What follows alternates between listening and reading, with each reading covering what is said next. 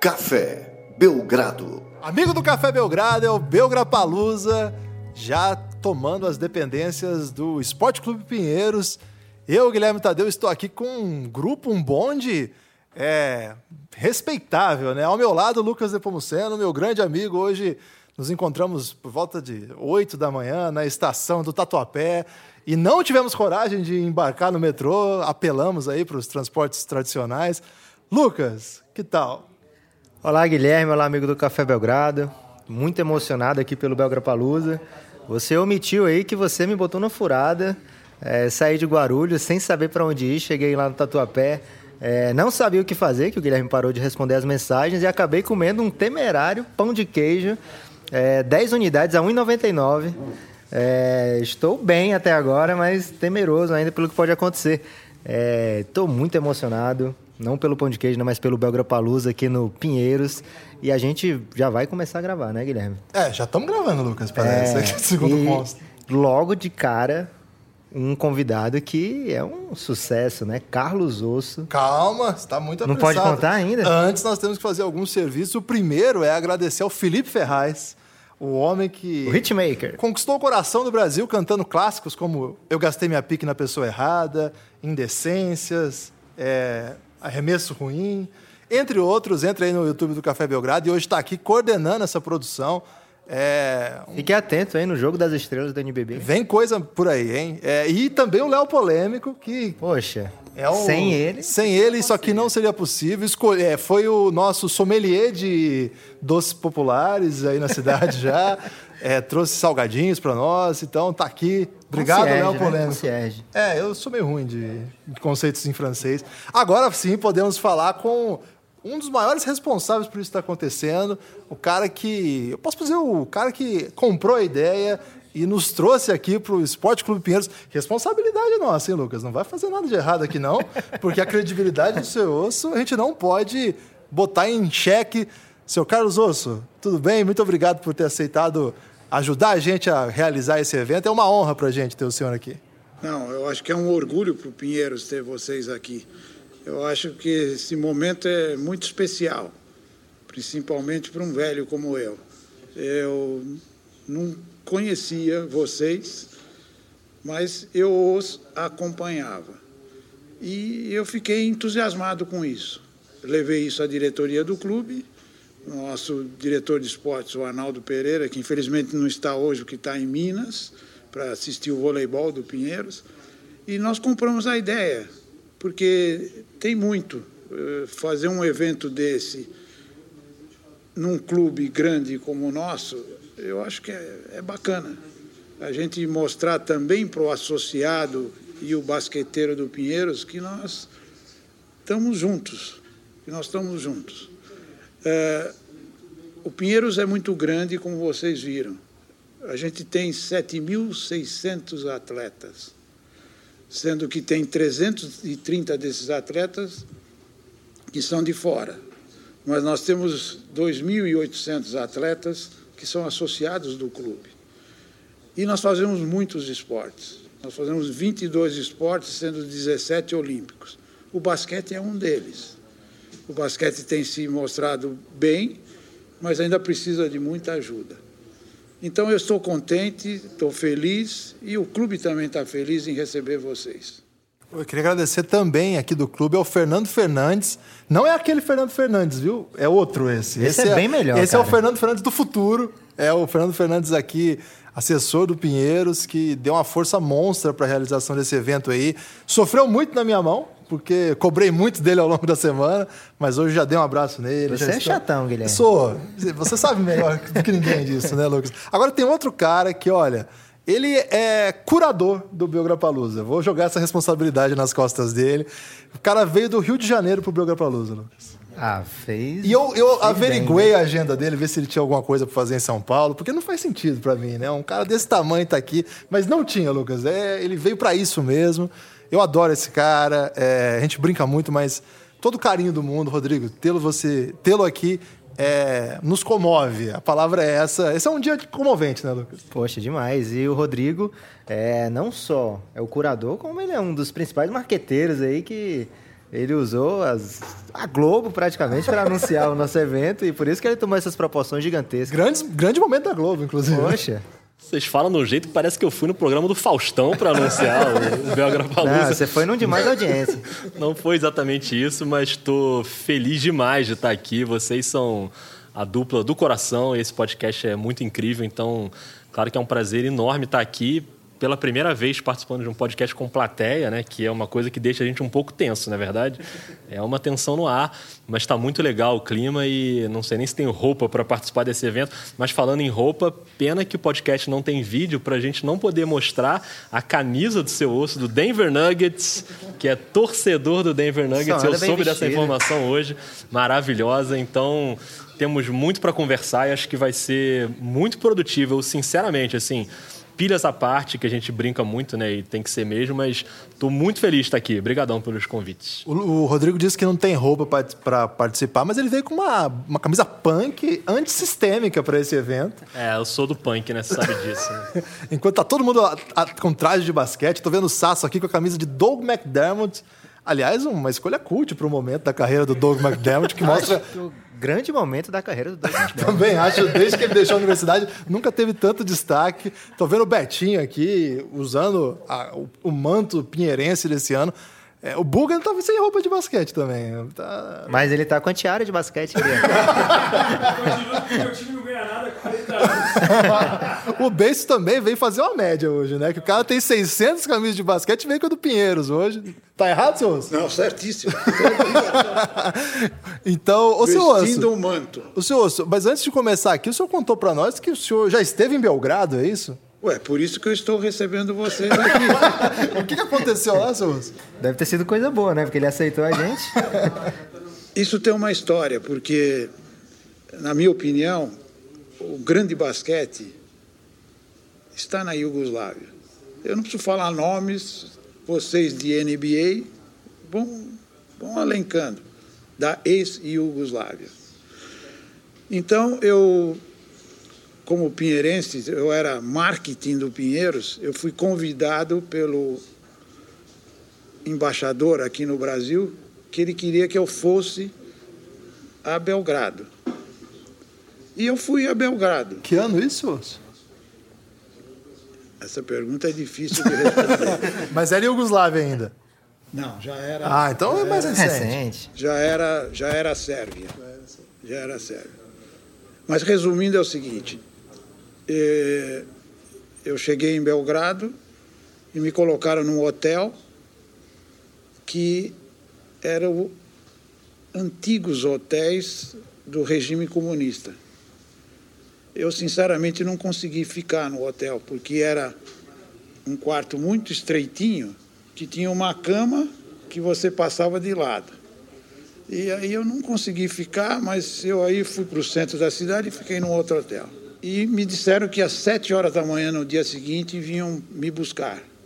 Eu não sabia qual era a missão ainda, mas eu estava lá, como um representante do Pinheiros. Me pegaram, eu andei aproximadamente uns 500 quilômetros de carro e cheguei no alto de uma montanha, num hotel belíssimo. Quando eu entro no hotel assim, os caras me levam, tinha uma um ginásio de basquete dentro do hotel. Aí eu comecei a ver quem falava inglês para me explicar o que era aquilo, porque pouca gente, quando eu viajei, falava inglês. E era exatamente onde treinava a seleção iugoslava. Caramba! Por que, que eu fui lá? Eu descobri naquele momento que veio uma pessoa me dizer que queriam me apresentar um técnico, que esse técnico gostaria de ser técnico no Brasil. Tá bom. Isso era à noite, eu dormi. No dia seguinte eu levantei, eu saio fora assim, tinha umas 10 quadras de basquete nesse complexo e tinham assim mais ou menos olhando do alto assim uns 200 moleques e tinham jogadores ex-jogadores da Iugoslávia todo mundo reunido era uma semana de treinamento de armadores porque na semana anterior tinha pivô, na outra semana tinha laterais. E aí fiquei olhando aquilo, eu falei, bom, aí o que eu estou fazendo aqui? E aí me apresentaram o técnico. Infelizmente ele não falava nem inglês, só falava a língua dele. Eu não consegui conversar com ele. Mas eu peguei a mensagem e disse assim, tá bom. Aí eu de lá liguei para o embaixador. Eu, embaixador, mas o senhor me mandou aqui, eu já vi tudo. E o que eu faço agora? Não, esse que você conheceu aí, ele já sabia, é meu amigo. E eu queria trazer ele para o Brasil. E eu pesquisei e o Clube Pinheiro seria o ideal para ele. Ele disse, tá bom, eu, eu, eu vou ver, mas eu não posso fazer nada. Tá bom. Aí comi uma, um, uma comida que eles serviram para os atletas lá, um pouquinho diferente. E à tarde eu peguei um ônibus e vim para Belgrado. Eu falei, não vou ficar aqui. Vou fazer o que aqui? Porque ninguém falava inglês, né? Bom, peguei e desci. E aí você vê a surpresa. Você vai passando por cidadezinhas, cinco horas de viagem, e de, de carro foram cinco, na volta acho que foram umas sete horas. Você vai passando por cidadezinhas e aparecem casas com cestas, com tabelas de basquete, aos montes. E aí eu fui para Belgrado. Aí eu queria conhecer o Estrela Vermelha, eu queria conhecer o famoso, que agora não lembro o nome, talvez o Rodrigo possa lembrar, do, da quadra deles no centro de Belgrado. É uma quadra num. num num morro, assim? É, num morro, ela é funda, não tem cobertura, não tem lá onde jogaram os grandes jogadores de Yugoslávia. Então, isso para mim foi uma história. E o Café Belgrado veio para essa história. Eu falei, Belgrado, eu fui a Belgrado, fiz alguma coisa em Belgrado. O que, que esses caras têm com Café Belgrado? eu não tomei café, não. a sério. Perdeu uma grande chance. Mas é, essa foi uma, uma história da minha vida. Eu tenho muitas histórias. É, o, tenho muitas histórias. Rodrigo, um, uma, a estrela do time que o seu osso está vestindo a camisa hoje é da Sérvia, né? Então você já vê uma conexão. Não, o Porzingis, de onde é? Não, esse é Letônia. É Letônia. É, é, tá bom, Letônia é do lado da Rússia, da, né? Isso. É, Eslovênia do Doncic. É. Doncic é lá. É. Aquilo é o berço. Eu vou dizer outra coisa para vocês no tempo uh, de grandes seleções brasileiras, grandes seleções brasileiras, elas de vez em quando elas sumiam. Por que elas sumiam? Elas iam treinar na Iugoslávia. Não contra a Iugoslávia, elas iam treinar com treinadores de iugoslavos. Não o tempo do Canela. Depois do Canela, teve isso, porque tinham dois dirigentes que eles eram meio de esquerda. E o Brasil aproveitou muito isso. Quando eu subi na sede de basquete desse, dessa quadra externa, tinha a fotografia de um homem do Brasil. É mesmo? E esse homem do Brasil era um cara do basquete, chama José Cláudio dos Reis, famoso, antigão. Continental, né? Continental. E brasileiro, paulista, estava lá a fotografia dele alguma coisa tinha. Alguma coisa tinha. Uma ligação que eu vim entender quando eu cheguei lá, que eu não entendia antes. Mas o Brasil, de Ubiratã, de, de, de, de até Vlamir, acho que a Mauri não, mas o Vlamir, que jogou mais tempo, eles treinavam lá. Viu? Agora, se alguém perguntar por que Café Belgrado, a gente põe essa resposta aí do seu osso. Café Belgrado. Está resolvido, não é? Eu acho. Eu acho que, eu acho que vocês estão trazendo o berço do basquete. Eu acho. O basquete americano é totalmente diferente. Mas hoje pode-se ver o número de jogadores da ex-Yugoslávia jogando na, na, e grandes jogadores com, com todas as técnicas de jogo diferente do americano, né? Diferente do americano. Aquilo é uma é um berço, eu acho. E o melhor de tudo é que a gente só foi saber dessa história que seu osso esteve em Belgrado 10 segundos antes de começar essa gravação. A gente não sabia de nada disso. Mas vamos então... lá, um desafio para você, Rodrigo. Ah, não começa não, não, com desafio. Não. Já fiquei você é tão tenso, bom já desafio, tenso. Rodrigo. Vai. Eu vou desafiá-lo. É... Eu vou desafiar. Não. Monte aí o seu quinteto atual da Iugoslávia na NBA. Tranquila essa, vai. Não, tranquila, mas vocês têm que me ajudar. Tá, armador. É geopolítica, né? Não, não, se falar em Iugoslávia, eu, eu só, preciso, só precisamos tomar cuidado e não confundir com a ex-Rússia. Tá? É, pois é, Isso, essa é a lembro. pegadinha. É. É. Ó, Essa é a armador você pegadinha. pode escolher o Dragic, por exemplo. É, foi o que eu tinha pensado. Teodosic. O Doncic, acho que é um armador já, né? Já até mudaram de posição. Pô, Não, é até armador, pô. Ele vai estar nesse time, não importa Vai, nem que seja de pivô, mas ele vai eu estar. costumo botar ele de armador porque eu coloco os dois Bogdanovic. Um é Você quer, você é quer desafiar o Rodrigo ou você quer montar seu time? Eu tô achando ótimo. porque Eu dei uma tá força, não sei se você percebeu, eu dei uma força. Não, mas assim, o Teodosic eu sou muito fã, mas na NBA a história dele não é tão grande, né? Ele já chegou muito tarde à NBA. sim. É, o Dragic tem uma história mais, né? Se for, é, se for o pensar em é armador puro, né? Puro. Assim, é. Foi o maior jogador, vamos dizer, Yugoslavo, talvez. É, então né? é, eu acho que é um cara com uma trajetória maior na NBA. Na- no geral, eu prefiro o Teodosic. Né? Pelo que fez em basquete FIBA e tal, acho um Ah, cara mas nunca mais... jogou no Suns, cara. Não vou nem responder esse momento. Quem que você quer botar do Santos? Só o Dragic, tá bom pra você? Tá bom, Tem porque... mais algum? Dragon Bender, de repente. Não, não, não, não, deixa o Dragic.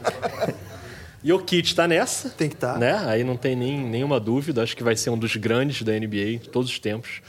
É, tá muito novo ainda, mas acho que caminha. Vucevic cabe, hein?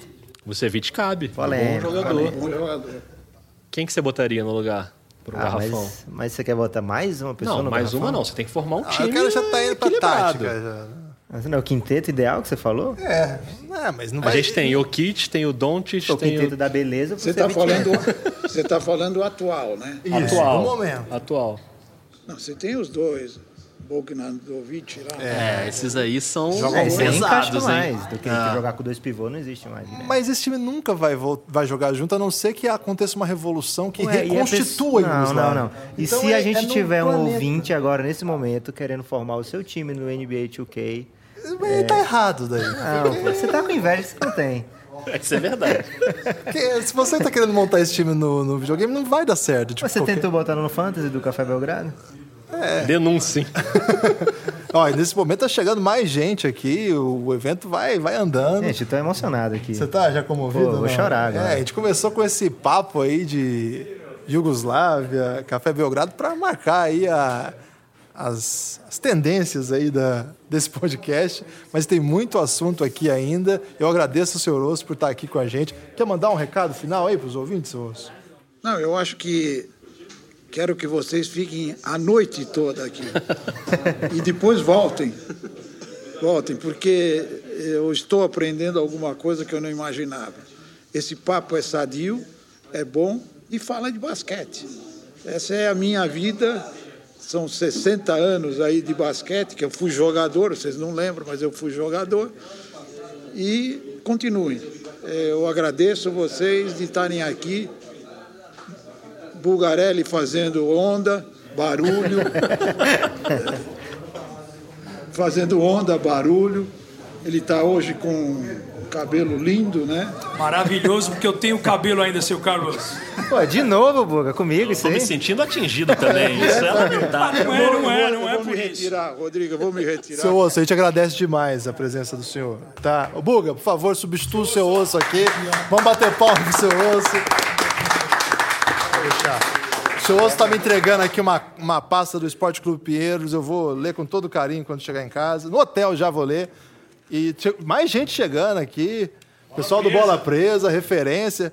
O Vitor, que eu costumo chamar de TMZ, porque é um grande. Buga. O André já chegou de Brasília. Ó, o André é direto de Brasília. Ó, veio direto de Brasília. Isso é personalidade, né? Agora- Isso que é legal, né? Buga, é, esse evento aqui, eu acho que você já foi desafiado, porque a gente ficou falando de Iugoslávia e eu não vi você chorar, hein? Não, tô Tô tranquilo. decepcionado já. Ah, tô tranquilo. Tô tentando me conter um pouco mais, né? É, puta, um beijão pra todos vocês. Muito legal estar aqui, reunido com os principais nomes do basquete nacional. Caras que muita gente, as pessoas não sabem, não conhecem os rostos, né? E a gente tá conhecendo o rosto de muita gente aqui Muita hoje. gente feia hoje aqui. Não. o que importa é o conteúdo, não é a beleza. Falou, né? Popop é o galã. eu me incluo nessa, pô. E muito legal fazer parte, conhecer o Gui pessoalmente aqui, um cara que faz muito pelo basquete. E muita gente boa aí, né? Pessoal do Bola Presa, essa juventude do Camisa 23. O Vini tá careca, cara. passou na faculdade, Que né, que é meu? Ele chegou aos 18 anos já ou não? Cara, o cara veio muito bem vestido, cara. Olha isso. E em Tá com a homenagem camisa ao do Devin Nepopop, Booker. né?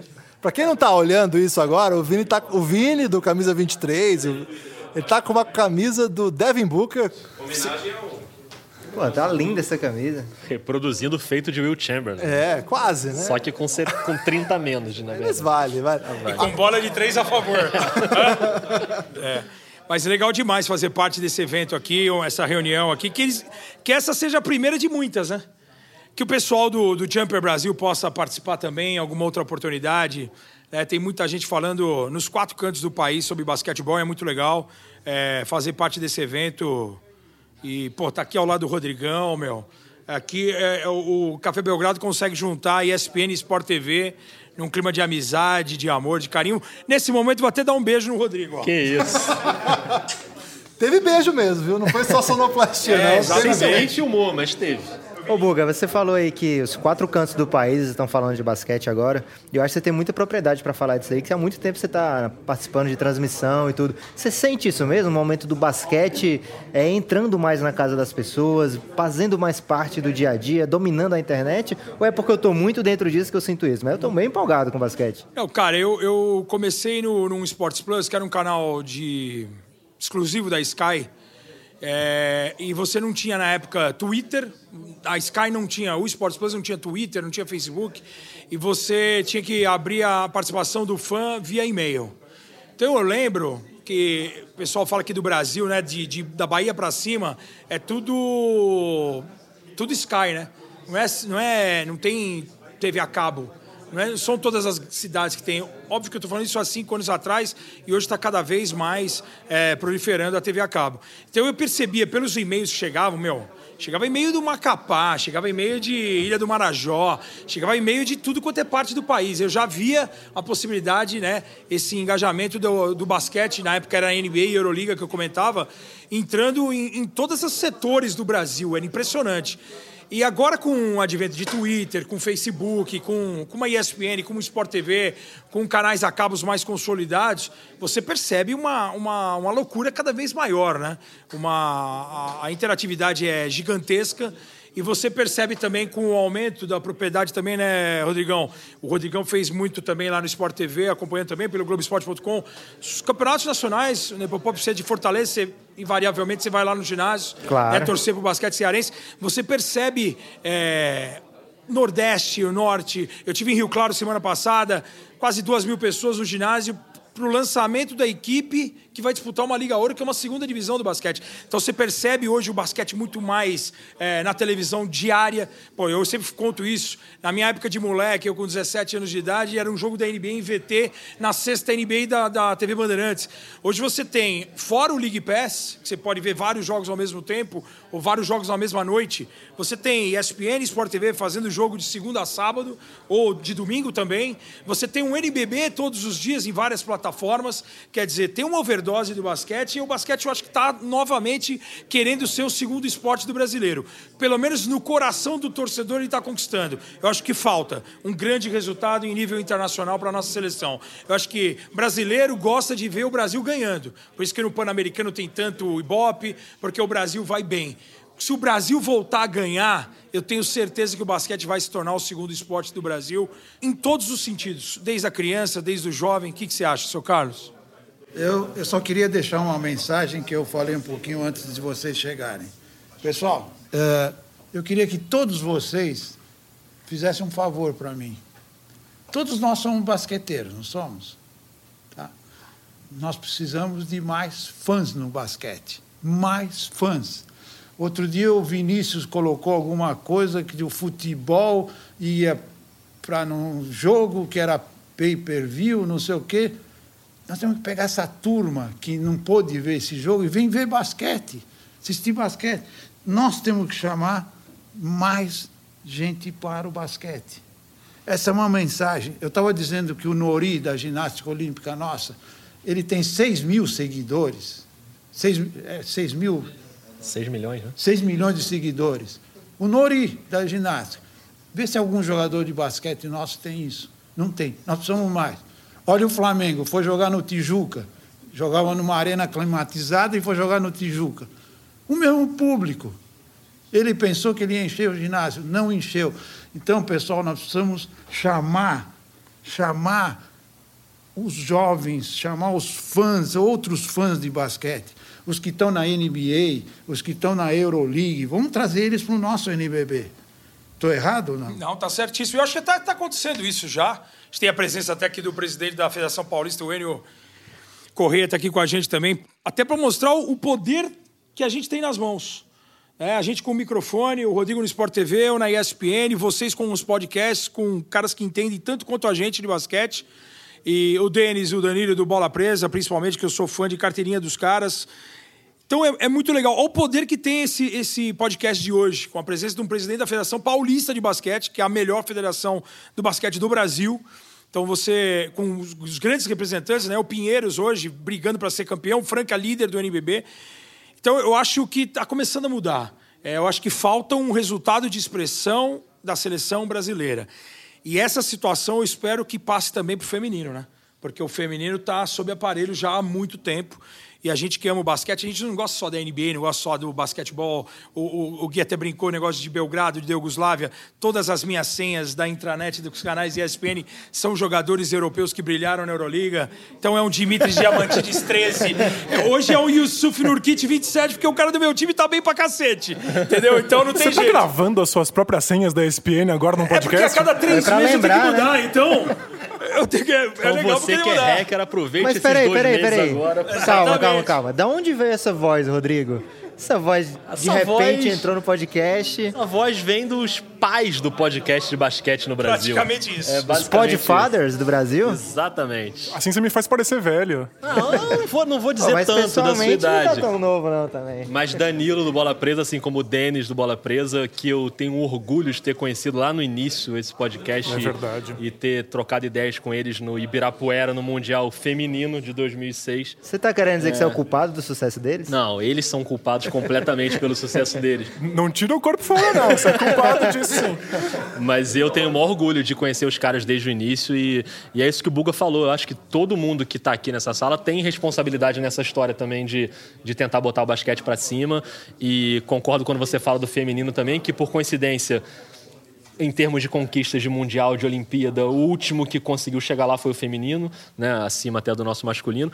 Mas, mas eu, eu acho que tem vários esportes, além do futebol, claro, o futebol é uma outra coisa no Brasil, mas o futebol é, é- é- não dá para comparar. Mas tirando esses esportes, com todos os outros esportes, claro, tem outros esportes que têm até audiências maiores que o basquete na televisão, mas eu acho que equívoco, o né? é, é um equívoco, eu acho também. Mas eu acho que o que o Buga falou, o coração, sem brincadeira, cara, eu não vejo nada igual. Com o fã de basquete, a, a discussão É apaixonada, verdade. seja de NBA ou seja de uma disputa num ginásio no basquete brasileiro. Até cede às vezes um pouco, né, Rodrigo? Parece Exatamente. que alguns caras, alguns perfis são. É, querem trazer essa rivalidade, essa, essa paixão cega do Isso, futebol pro isso. basquete, que às vezes é, é preocupante, né, É Daniel? a futebolização da- da- do fã de basquete no Brasil. Assusta um bocado, assim. Mas eu acho que faz parte. é, mostra que as pessoas estão apaixonadas. Elas sabem torcer pro futebol, elas estão tentando transferir isso pro basquete. Eu acho que, embora seja preocupante, eu acho que é um bom sinal. Caramba. É, a gente vai encerrar agora esse primeiro podcast gigante, assim, super organizado do, do Café Belgrado, desse Belgrapalusa. É, vamos reorganizar a mesa aqui, vamos decidir os assuntos. Então, fiquem atentos, não tem nada ao vivo aqui nesse momento, mas fiquem atentos que em breve no seu feed. Olha então, aí. galera do Instagram, ó. é, fiquem atentos que o feed vai ficar uma bagunça. Então vocês decidam depois a ordem que vocês vão ouvir, porque vai fazer toda a diferença. Forte abraço. Valeu!